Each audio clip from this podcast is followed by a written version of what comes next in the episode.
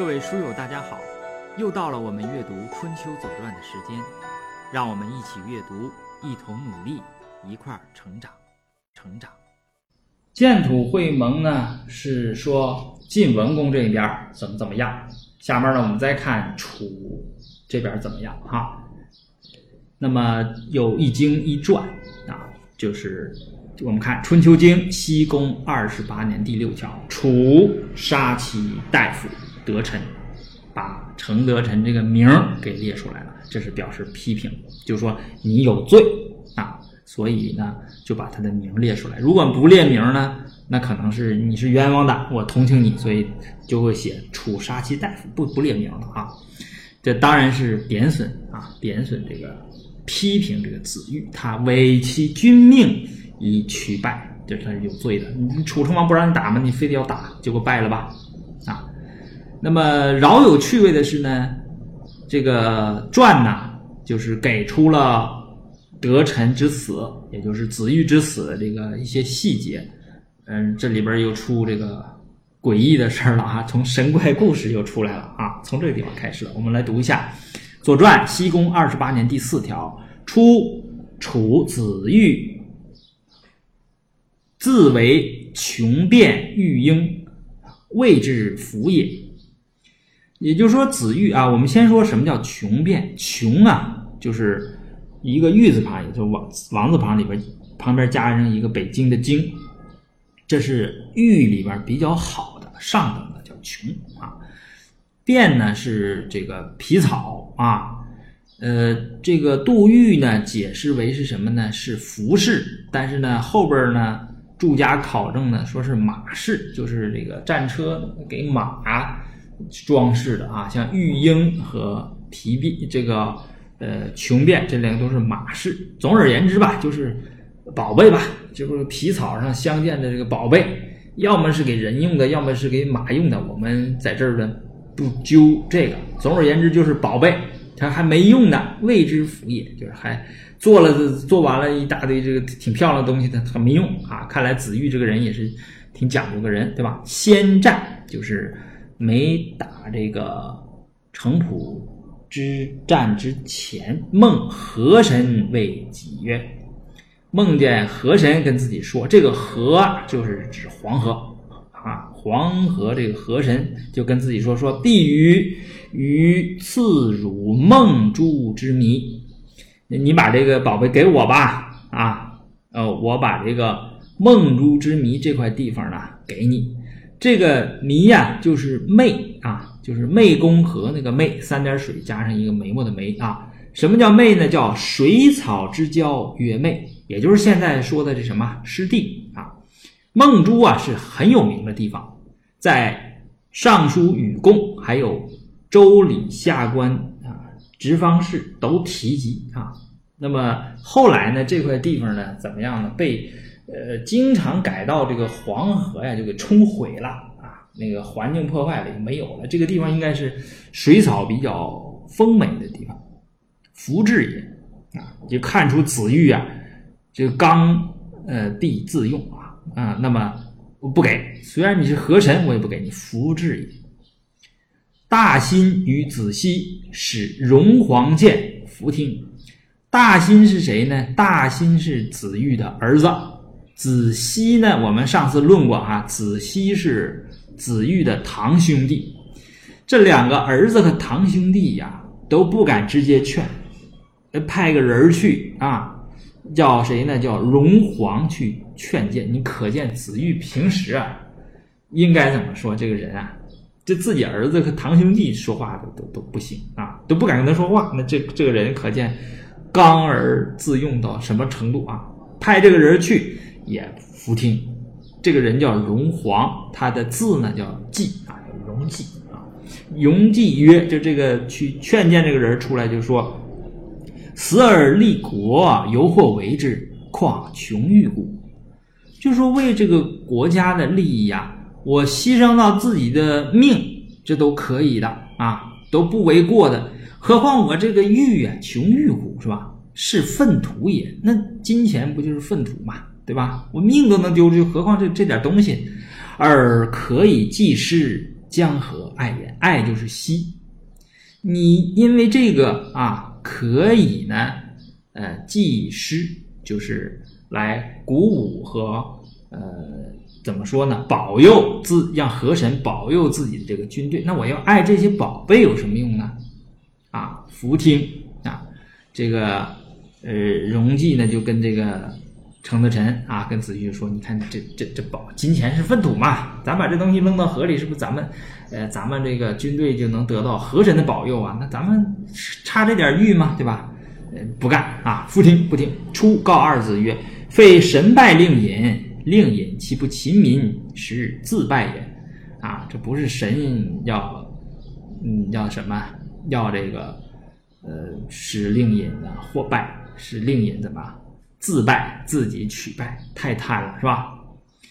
那么正义呀，呃，这段写得好。实际上，我们读《左传》的时候，不光要读传文经文，实际上那个杜预、杜注，还有这个正义所说的这些话呀，也非常好。即使从文学这个角度，从这个呃考据这个角度，都是值得读的。所以，我也我也是经常是我没呃，就是怎么说呢？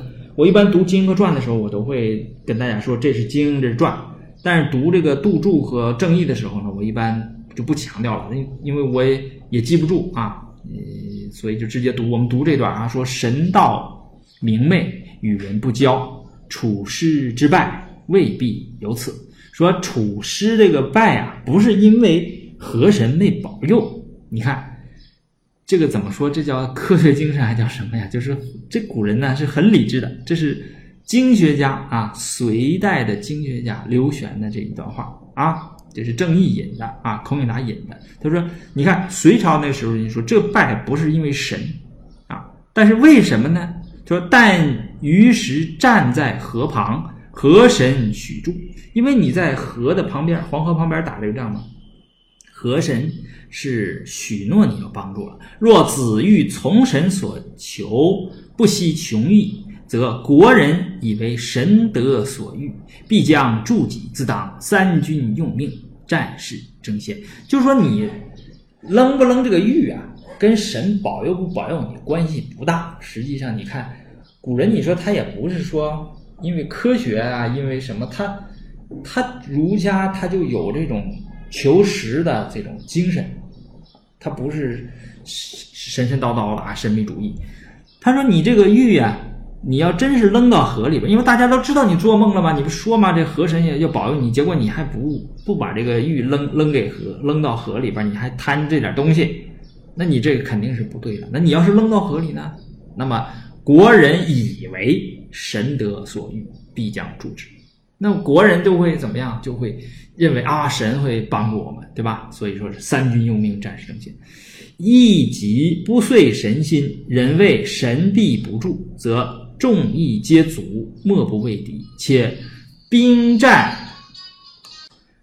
且用兵战危，必有伤杀。三军之命在兹一举，由上爱惜此物，是无恤民之心。在军之事。谁肯敬劝？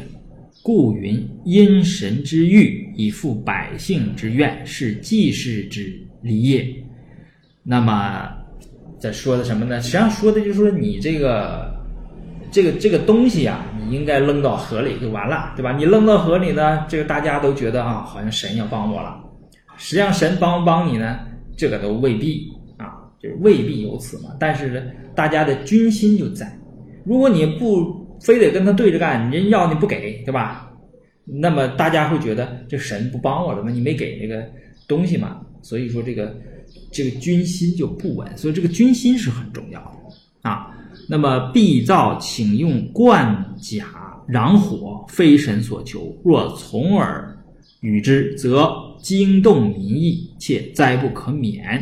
土长夭亡，故子产不语，亦于此也。后边说子产的事就是说。大家呢用这个在家里边拜神，什么灶神呐，什么什么东西，也用这个一些玉啊、玉器啊，什么东西啊，冠甲燃火啊，就是祈求这个神不要这个着火啊，不要发生火灾，怎么怎么样的，家里边这点事儿吧。那么其实跟这个事儿也没关系，非神所求，对吧？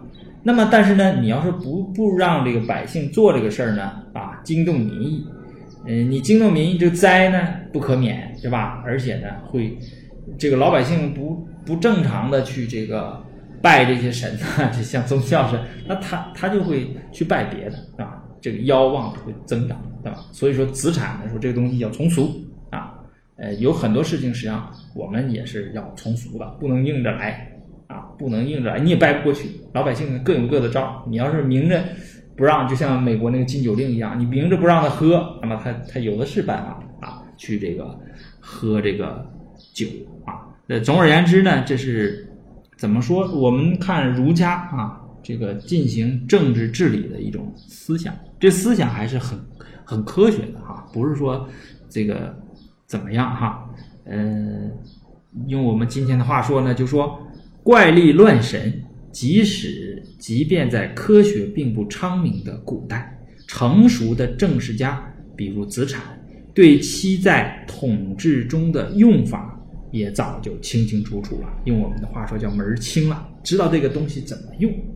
实际上呢，为什么会有天命啊？你比如说那个武王伐纣的时候，他就专门呢在这个战场上就给大家讲天命，然后大家就。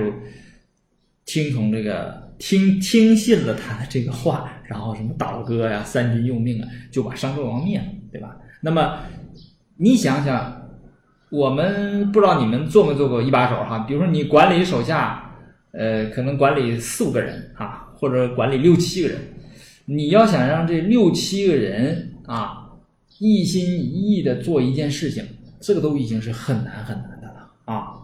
你要是管理，比如百八十人，那你简直就是用我的这个理解，就是简直你没有办法，因为你人的这个思想他怎么想，你是很难控制的，对吧？你只能控制他的行为，通过绩效考核呀、什么奖惩措施啊，来来，呃，来这个推行，让大家以一心来做一件事情。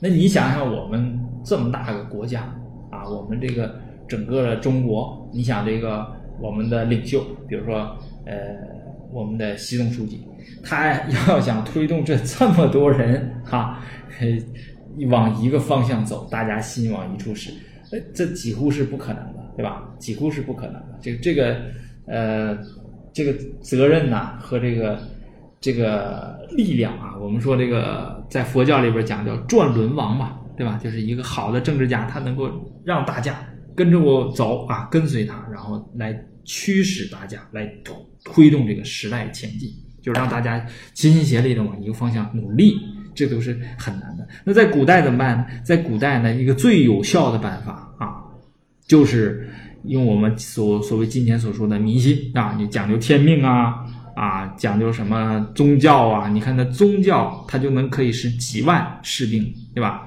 你发动圣战呢，它就可以驱动这个人心，主动的去朝这个目标。来努力，所以这是一个呃方法。那么现在呢也有啊，现在一般都讲什么？讲理想啊，讲什么？反正大家都要清楚。那么这个政治家啊，要驱动啊，或者说我们的领袖带领大家呃去往一个目标努力的时候，他都要有一些啊，有一些手段啊。古代有古代的手段，现在有现在的手段。呃，原理呢，目标是一样的，原理可能是不太一样，但总而言之呢，哎，是这么一个意思。后边呢是，就是这神怪这事过去之后呢，那么这个呃神怪这个事儿呢，实际上就是说子玉啊，他和底下的这个士兵啊，对士兵的态度，对底下属这个态度啊，他不是很好。哎，我们说有一些领导呢，他的这个领导的方方式方法呢，他是呃怎么说？靠演威严威啊来这个驱使下属呢来做某件事情，就是你不做我就罚你啊，以各种惩罚手段啊，非常严厉严格的这个惩罚手段来驱使你，因为你怕哎才能够去按照他的。呃，思想落地行为，对吧？但有一些政治家呢，他是用什么呢？用这种呃爱啊，这个一些好的那个价值观，你比如说我们说仁义来驱使那这个底下人去向某个目标来落地自己的行动。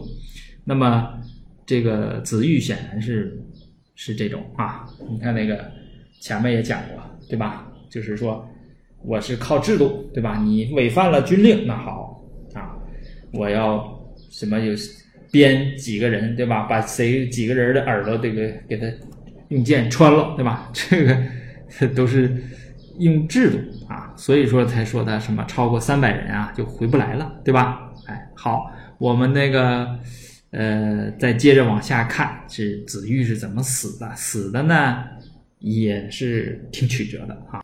即败，王使谓之曰：“大夫若入，其若深兮之老何？知臣呐，莫若君。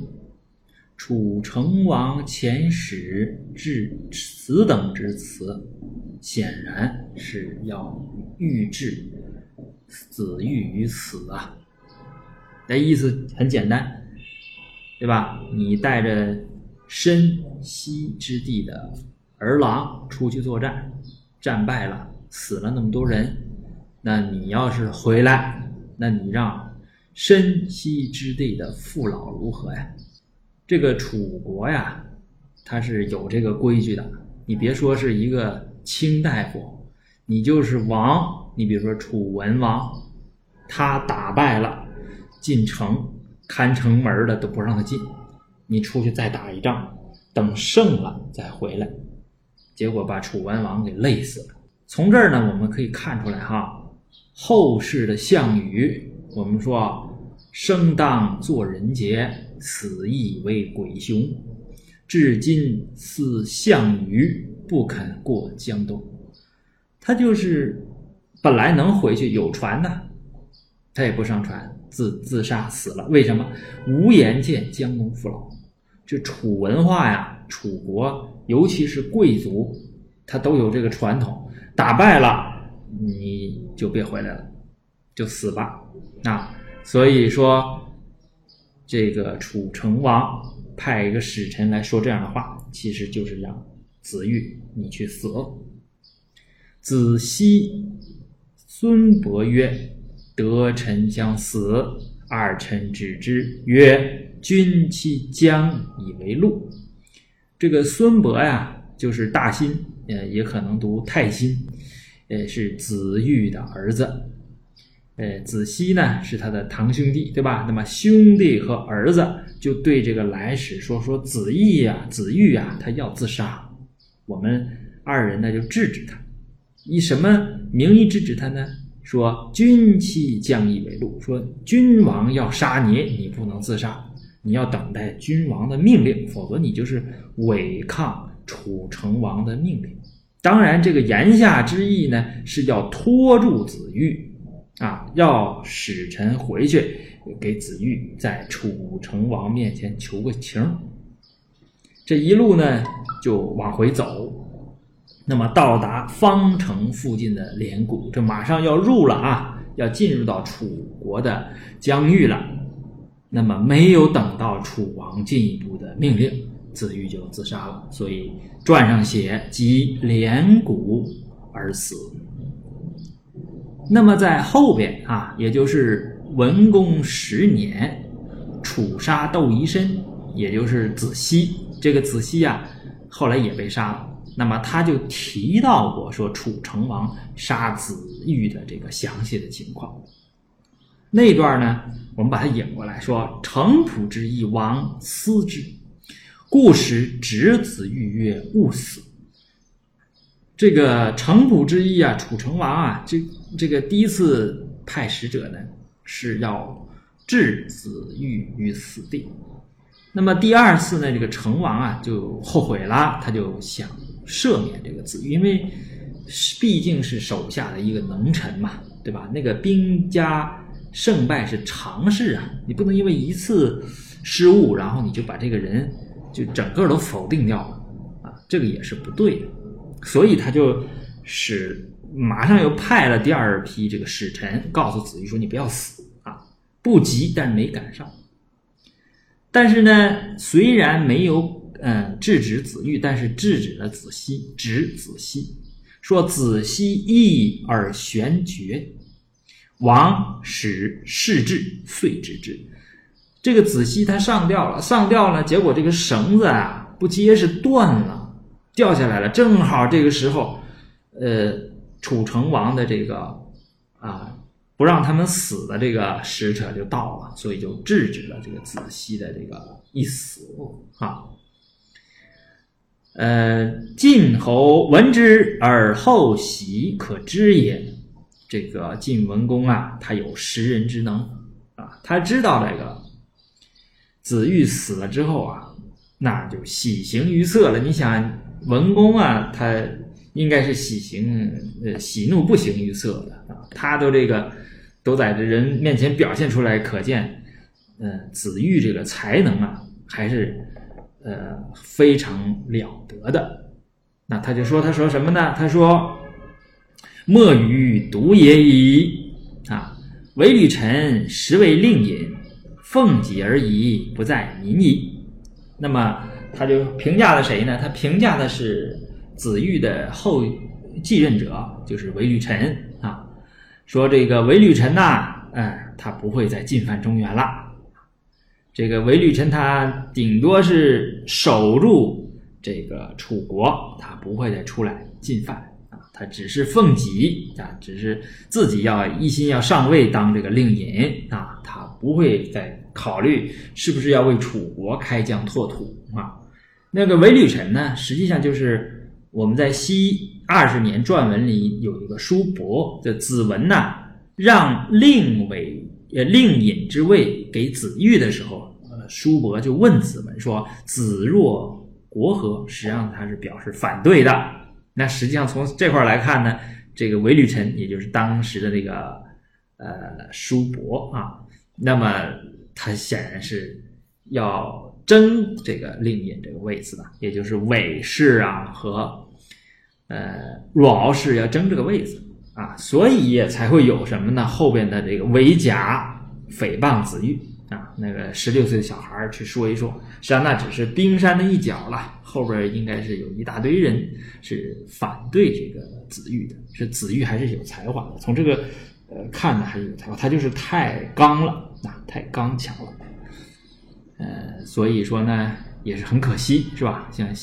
这像项羽一样是吧？这个不肯过江东。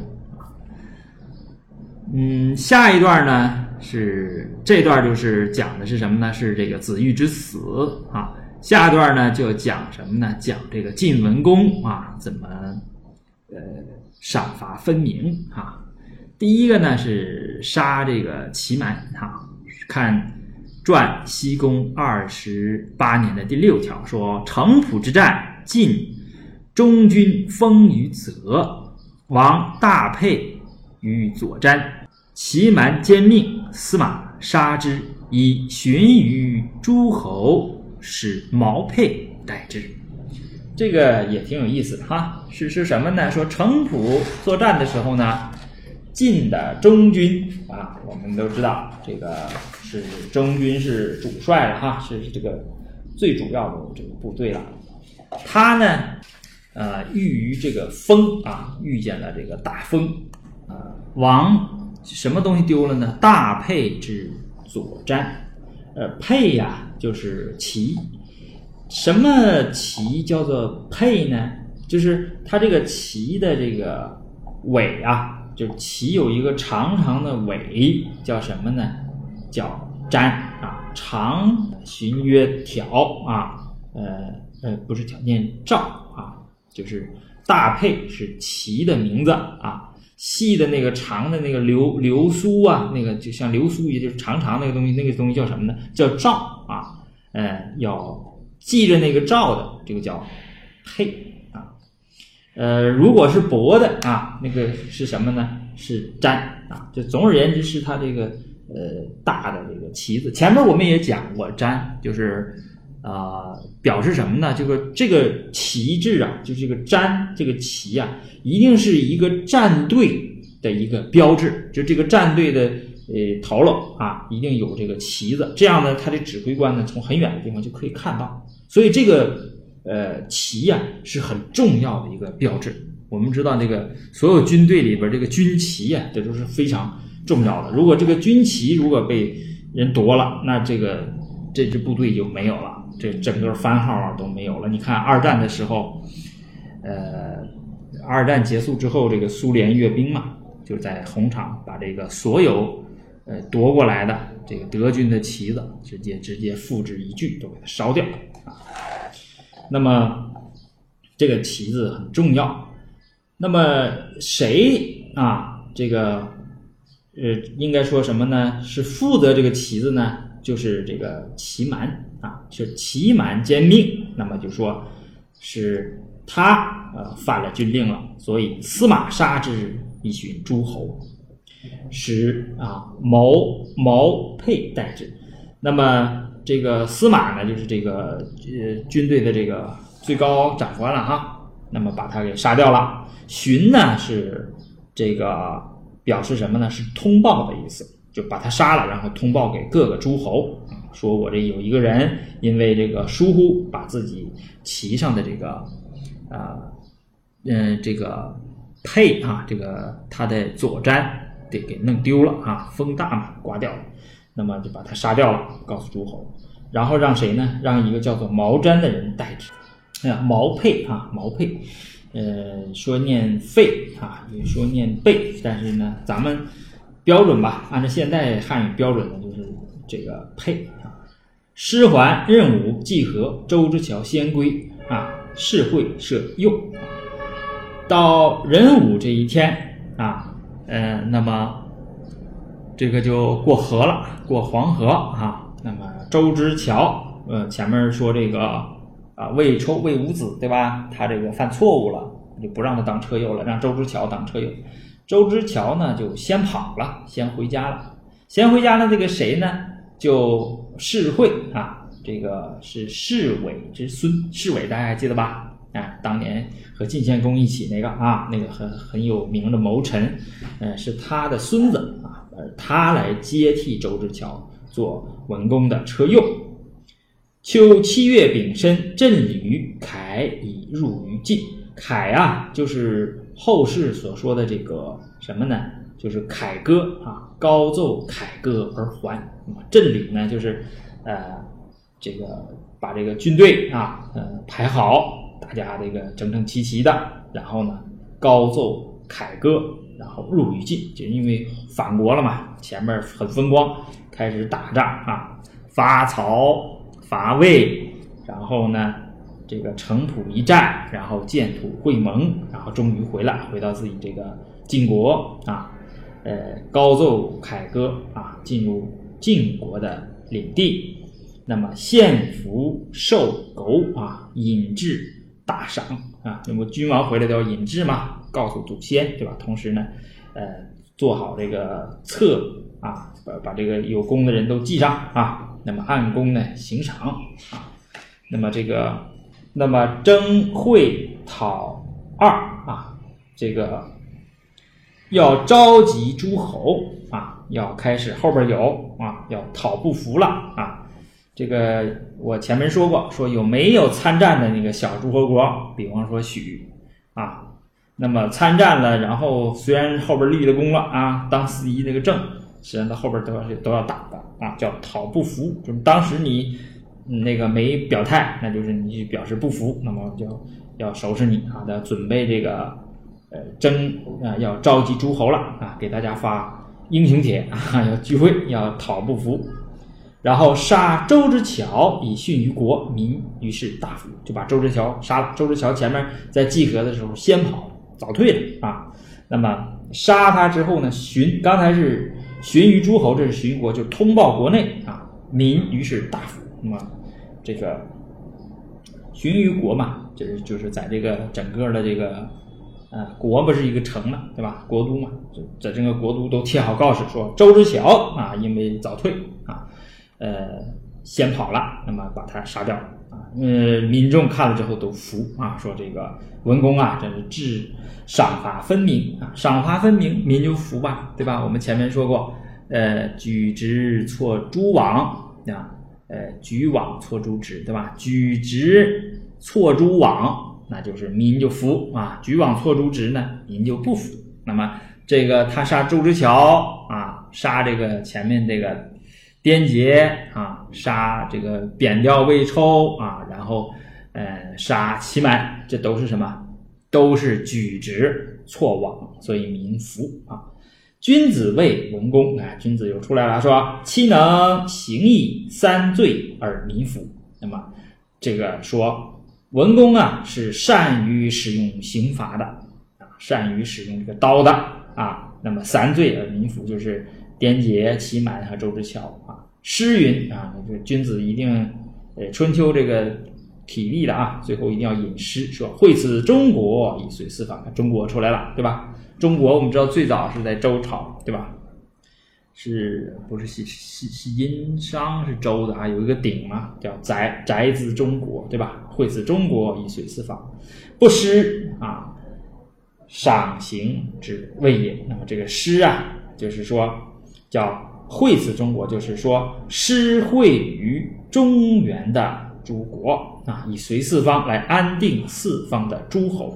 那你看，这就是指城濮这一战。然后就称霸，那么不是赏刑啊之谓也，就说明这文公啊很公正，赏罚分明。好，到这儿呢，这个城濮一战，包括后边的称霸，那么就先告一段落啊。后边呢还有一个插曲，就这个魏侯啊又出来有一个什么呢？国际的这个法庭啊，我们那个接下来再读。